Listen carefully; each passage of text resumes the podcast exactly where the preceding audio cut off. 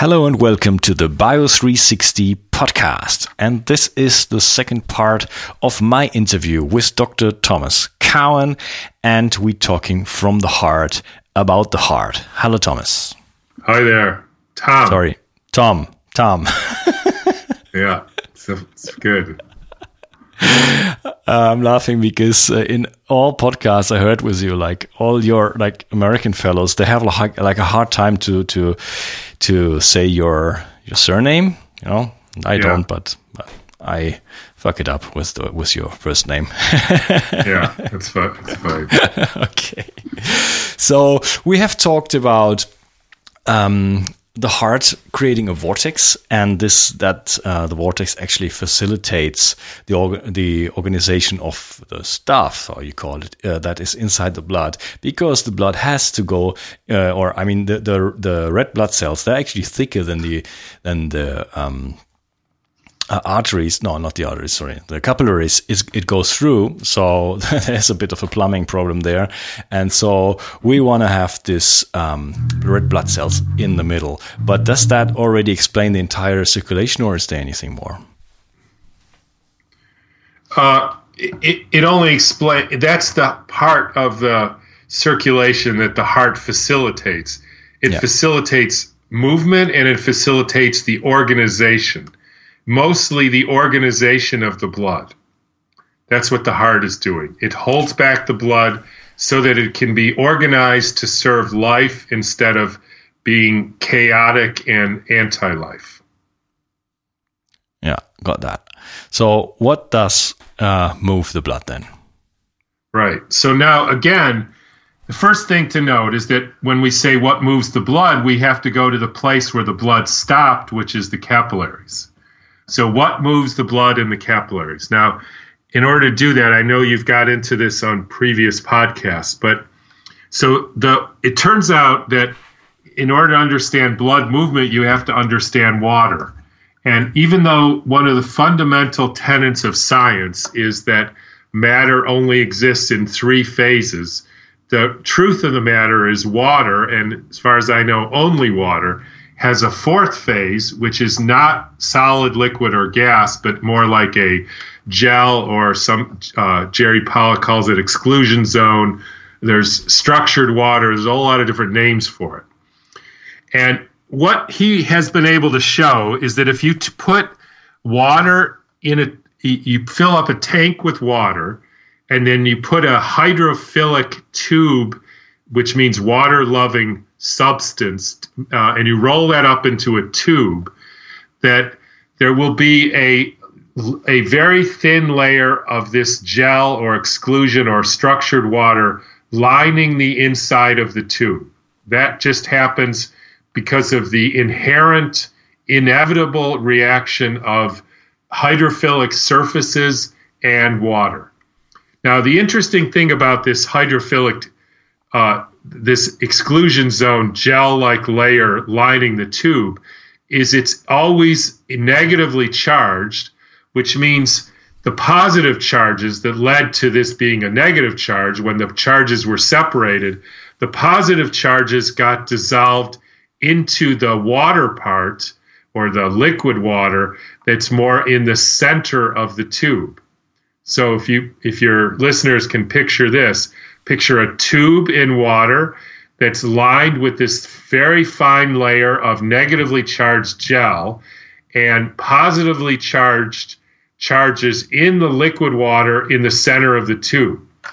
Now, those positive charges will repel each other and cause the fluid, the water inside the tube, to flow.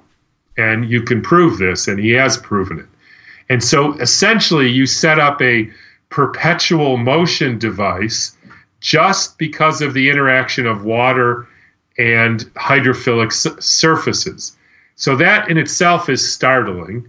But he also found that it's not an energy free system, that the energy for this system, for this separation of charges, generally speaking, comes either through the sun or the energy from the earth, or it could come from uh, like human hands touching the beaker or the tube or the tank where the tube is in. any of those will give the system enough energy to do this separation of charges. Now, if you if you apply that way of thinking to say the the paradox in botany, which is we're told that fluids can only move up 33 feet high in a tree, that's so-called barometric limit, and the weight of the column of the fluid, in this case sap, will become so great after 33 after a 33 foot column that the sap won't be able to go up more than 33 feet. So that's the law. The trouble with the law is there's obviously trees that are two, three, four hundred feet, and if there's no explanation of how they get up more than 33 feet, one could say, what's the deal? And the deal is that that the tubes in a tree, so-called xylem tubes, are exactly hydrophilic tubes that have water inside them. They interact with the water to create this this separation of charges. The positive charges repel each other. It can't go into the ground because that's like a, a barrier. So it has to go up. And as long as the tube is continuous, it can almost go up indefinitely, or at least 500 or 600 feet. So that's how fluid moves up in a tree. Now, nature, being conservative, uses the exact same method to make water move in a mammalian system. So, again, you look at the part where we need the push, which is the capillaries. What are capillaries? They are hydrophilic tubes. What do they have in them? Water with stuff in it. So, what's going to happen? They're going to form this negatively charged exclusion zone lining the capillaries, which by definition means there will be positive charges or protons dissolved in the blood, in the liquid part of the blood. Uh, and those positive charges will create an electrostatic repulsion, which then moves the blood up the venous tree because it can't go up the arterial tree because the blood is coming down the arteries. So it has to go the other way, which is up the veins, and then it coalesces into forming this from a watershed to a river, and that's what makes the blood move. Yeah, amazing by itself. yeah, it's just very simple and yeah. very very conservative. It's the same way blood moves it or water moves in any other system. Nature didn't have to reinvent the wheel. Uh, I don't see why this is so hard to understand. You can prove it in a tube or in a tree or in a monkey. Yeah, and we can we can observe it all uh, everywhere in nature. You know, like you everywhere. said, like in, in, in, the trees. You know, there's there's I mean, the, but water. There's like so many anomalies and so many phenomena that we can that are known, that are known to, to any scientists uh, also, but we kind of have our theories and we're not willing to even bend them. You know, we just say like, okay, there's like uh, 50 exceptions to it, you know, but then exactly. may, no, no, nobody comes to the conclusion that maybe there is something wrong with the uh, theory at all. exactly. Maybe water has, has a different nature and yeah, nobody talks about things like levitation and, and I mean, there's people start talking about this, you know, but uh, the common sense is, oh, we have H2O and that is it, you know, and uh, there's so much more to water. Right, exactly. Yeah. So, hmm. Um, I'm wondering,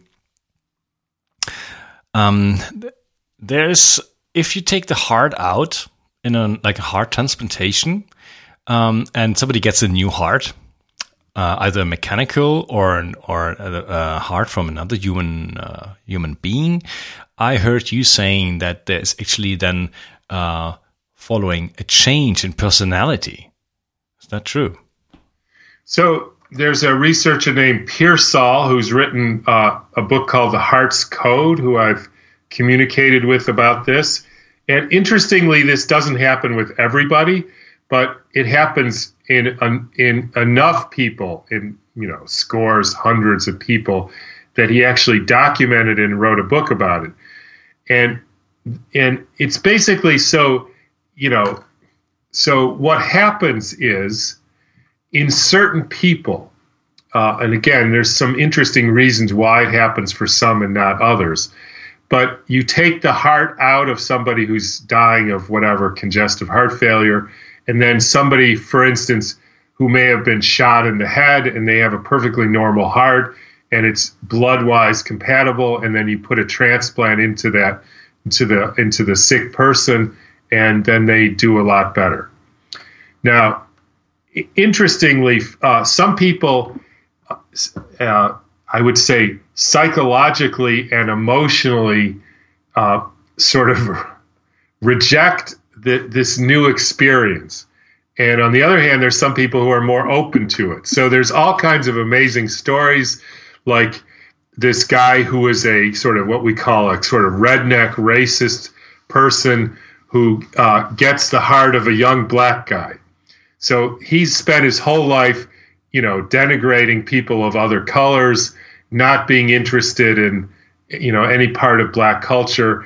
Uh, for for whatever reason, after his heart transplant, he's suddenly interested in hanging out with his, you know, uh, the the coworkers who are uh, black people at work. He starts listening to uh, classical music instead of his uh, sort of more whatever country and western, which makes no sense because first of all, they didn't know who the don- heart donor was, uh, and, it goes on and on. So you get this whole new sort of emotional psychological profile.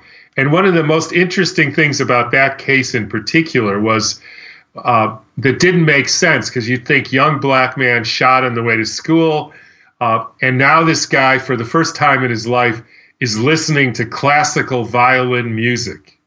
And so you can uh, you can understand from a certain point of view hanging out with black people and being interested in more black culture and his movement goes from being sort of stiff and you know old sick white person type movement to more fluid and more like young black men uh, not to be stereotypical but they have better movement skills in general yeah.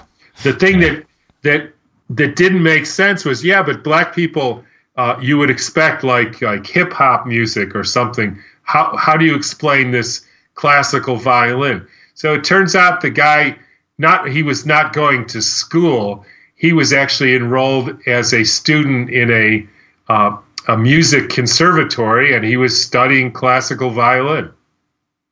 Mm, amazing. And there's you know literally scores of stories like that and so for those people who say, no, everything is just uh, like Descartes, that's just a lump of tissue, there's nothing more to a human being or any living system.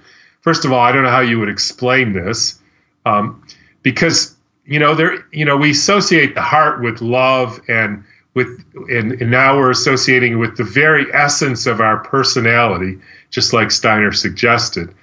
Um, but I guarantee you, if you're a heart surgeon and you dissect somebody's heart, you will not find any part of it that's called personality. Like, oh, there's this group of heart cells. That must be the personality part. or, no, I found this. It's here's the love part right there. Uh, now, interestingly, if you asked him, do you love your wife? He would probably say yes. So, how much do you love your wife? Well, with all my heart. You say, Are you sure? Not with all your spleen or with all your liver or with all your left testicle? No, I love her with all my heart. Okay, let's dissect your heart and find out where this love is, uh, and it's not there. And yet, he still believes I'm being uh, maybe stereotypical here because I don't know who he, this guy is or what he believes, but typically speaking, we believe there's nothing in a heart except the substance. Yet every human being has an inherent sense that that's, you know, excuse my French here, that's nonsense. Exactly. Yeah, everybody knows it. And I mean, we came a long way to, to live a life where we actually don't trust ourselves anymore. We don't trust our observations. We don't trust what we actually feel or know already in our heart, let's say. Because we yeah. have these expressions like everywhere. There's so many expressions that, that involve the heart.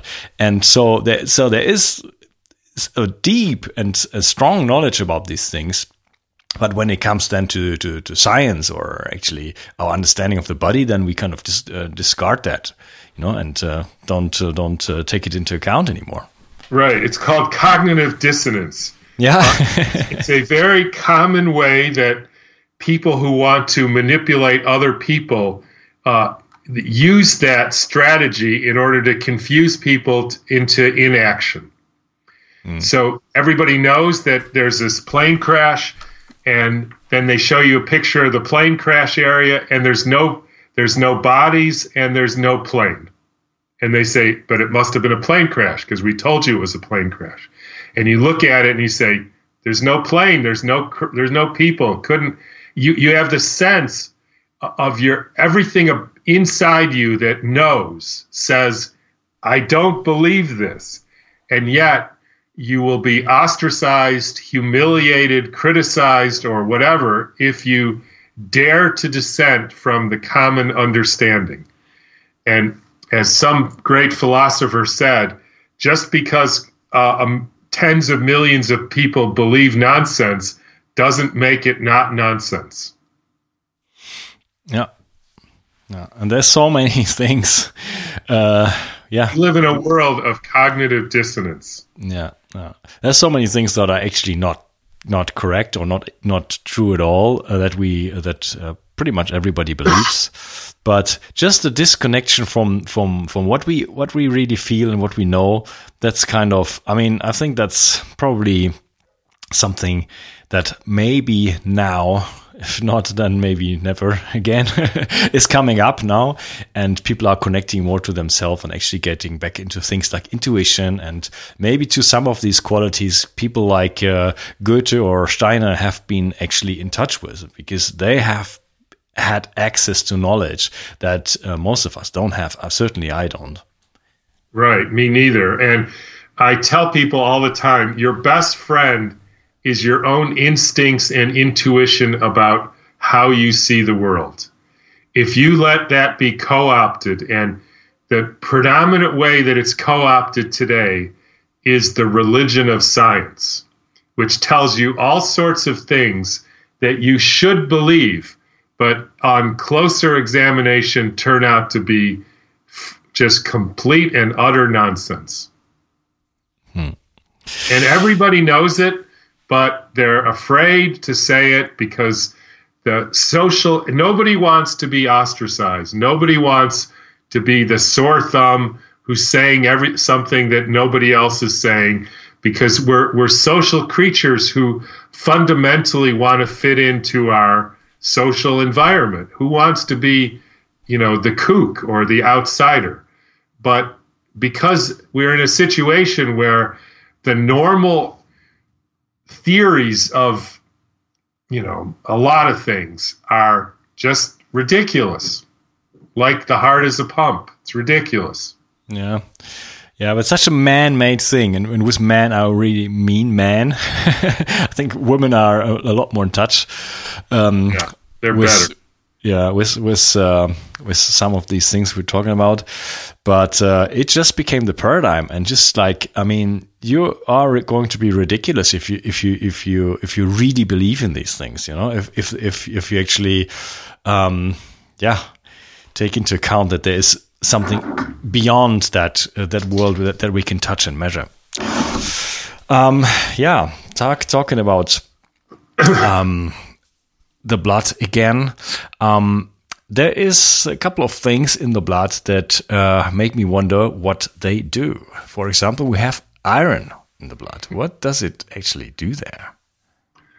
I mean, so on the, there's uh, uh, in in a lot of things in life and in medicine and biology, there's many levels. So iron obviously is the base for hemoglobin, which is well suited to carry and offload oxygen. So that's one level.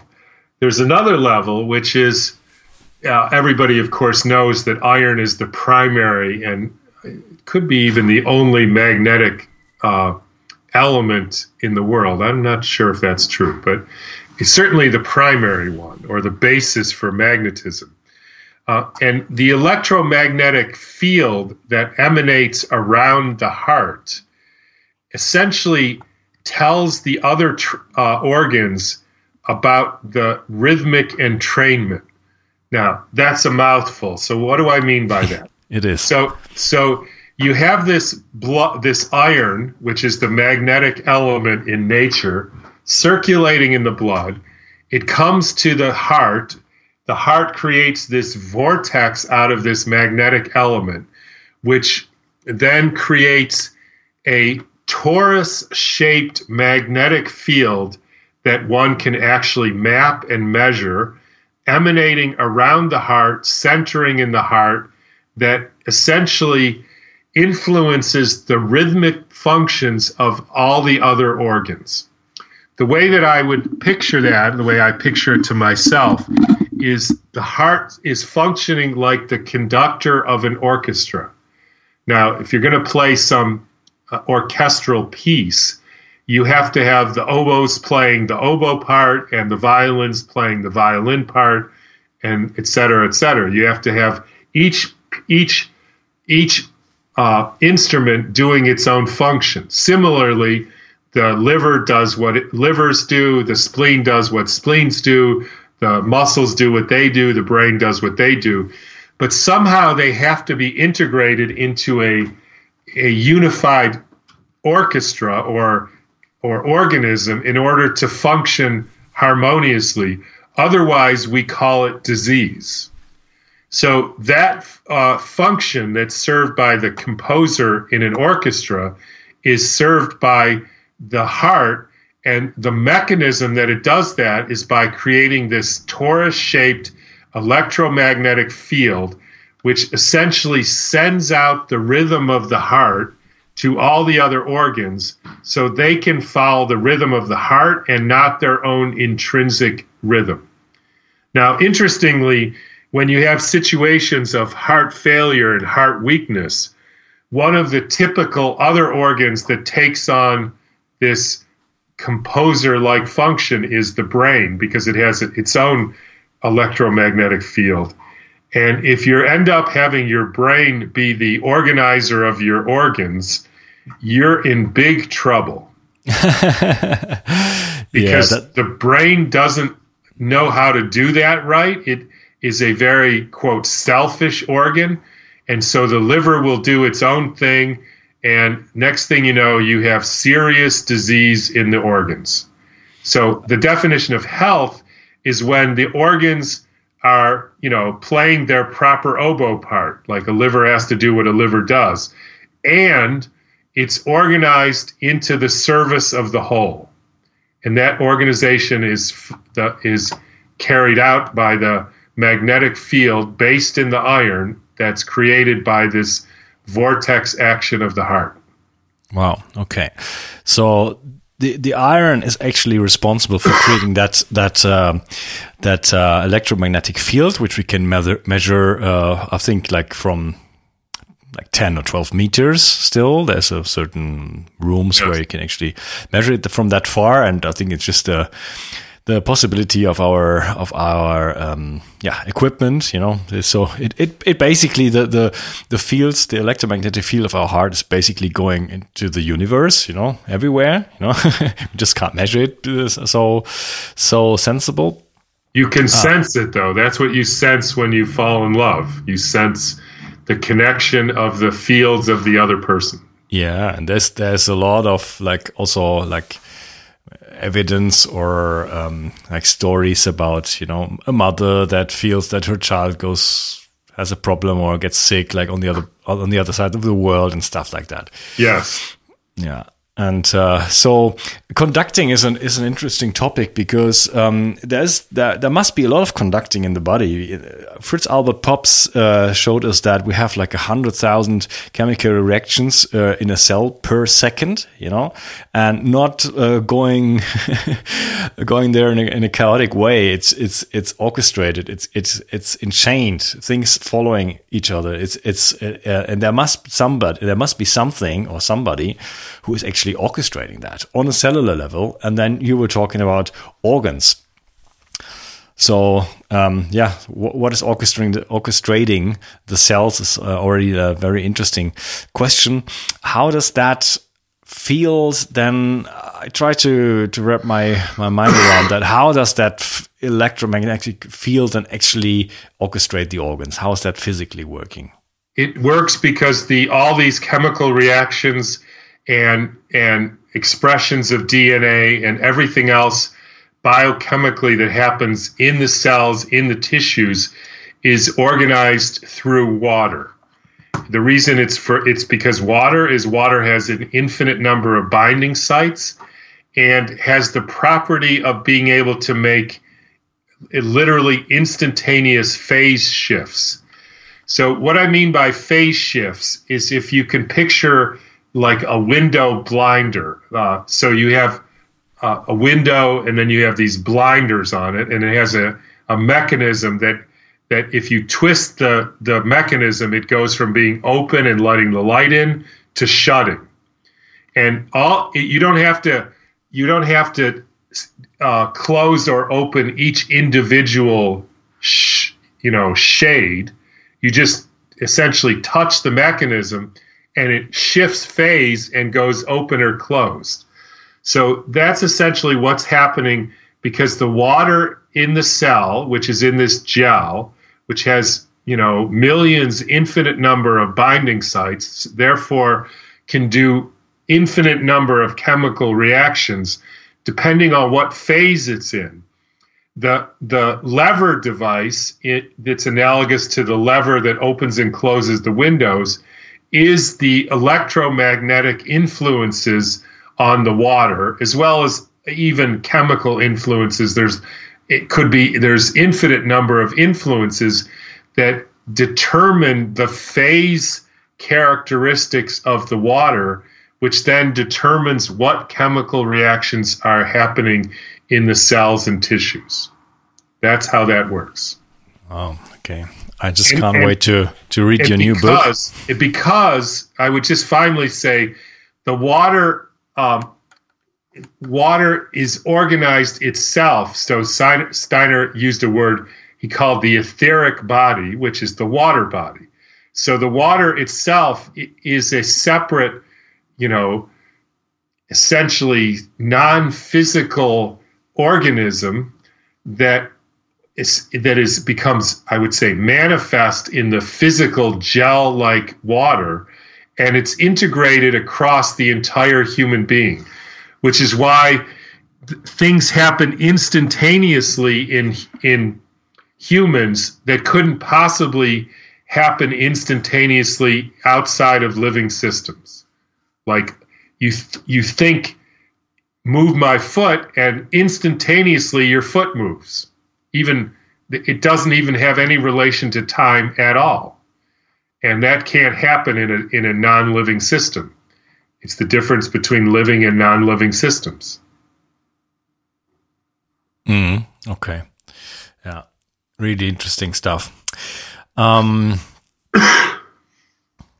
um, you, we've you've been, we've been talking a little bit earlier about the brain and the heart and the magnetic fields, and uh, um, well, the heart has a much stronger magnetic field, electromagnetic field than uh, the brain actually does. Um, I heard you mentioned um, somewhere that uh, the heart is associated with the sun and the brain is associated with the moon. Could you expand a little bit on that? And next question would be: oh, Is actually our brain in charge? Is that is that our problem today? And should we should we change that? And can we actually change it? So the the connection between the sun and gold and the heart is, you know, these are old sort of initiatic uh, alchemical, you know, conceptions of the universe. Now, it's very hard to say prove that the heart is formed out of the forces that have created the sun. Like one can't say follow the steps of that. One can say that when you look at, say, the number of breaths in in a human being in a day, it turns out to be exactly the number of of years that it takes the sun to traverse the zodiac, whatever that means, you know. But so there's a lot of sort of cosmic connections between the heart and you know solar based phenomena. Uh, but apart from that, these, this is simply how the human being, the sort of initiatic stream or the esoteric stream of humanity, which basically includes all the important thinkers who we all know about Shakespeare and Goethe and Newton and everybody, they were initiates fundamentally who believed in these alchemical principles of the connection between gold and sun and the heart. And now we think that's a bunch of nonsense because you can't say prove it in the usual way that we prove things. There are, of course, a lot of connections, uh, and maybe somebody could prove it. Now, as far as the the moon and the sun and the brain and silver, by the way, um, you know, again, these are old fashioned alchemical, initiatic, mystical type of connections. Interestingly, when you condense silver into a uh, from molten to a sort of solid. It looks for all the world like like um, the surface of the moon looks, which is curious. The you know the moon controls the fluids in the in the in the world, controls the tides to a certain extent. It controls our internal fluids like menstrual cycles, etc. Uh, and the moon is about a reflection. You know, the moon doesn't have its own light. The light that we see from the moon is all 100% reflected from the sun. And that's an interesting analogy between uh, the brain doesn't create thoughts, no matter what your local neurologist or neurosurgeon or psychiatrist thinks. The, the brain is only the sort of storage or the reflector of thoughts. Uh, how I know that is complicated, and I don't think we can get into that right now. Mm-hmm. Uh, but but that's the conception that we're working on. And as you say, uh, one of our problems, and there's so many of our problems now that it takes too long to even mention the problems, let alone say why they're problems, um, is that we have a our, our whole picture of of nature and humanity is basically the computer, which is basically a brain. So we're we're you know head dominated. I wouldn't even say thinking dominated because to me the brain doesn't think; it reflects thoughts. Those are different. Coming from where? Where does the thoughts come from? Yep. Thoughts come from the wider universe they're collected by the the the gel-like water in our tissues, in this case in our brain, which be, which ends up in different phases, you know, different configurations of which water is I- incredibly sophisticated in changing its form and shape and structure depending on emotions, thoughts, etc. So the thoughts come from the outside the brain collects them through the water living in the gel form in our nerve tissues. okay, we might uh, st start losing uh, podcast listeners now, but I don't care because it's really interesting. Uh, the thought I had, like maybe somebody like Steiner. I mean, if we if we're so focused on like our brain is actually an organ of thinking and of uh, memory, which is proven to to be not true. There's no memory in the brain. Um, you need some sort of, of a brain to actually to get access to the memories, but uh, you can replace any part. You can cut out like half of it, and you still get your memory back. So they, they haven't found any place in the brain where the memory sits. So, um, it's a storage device.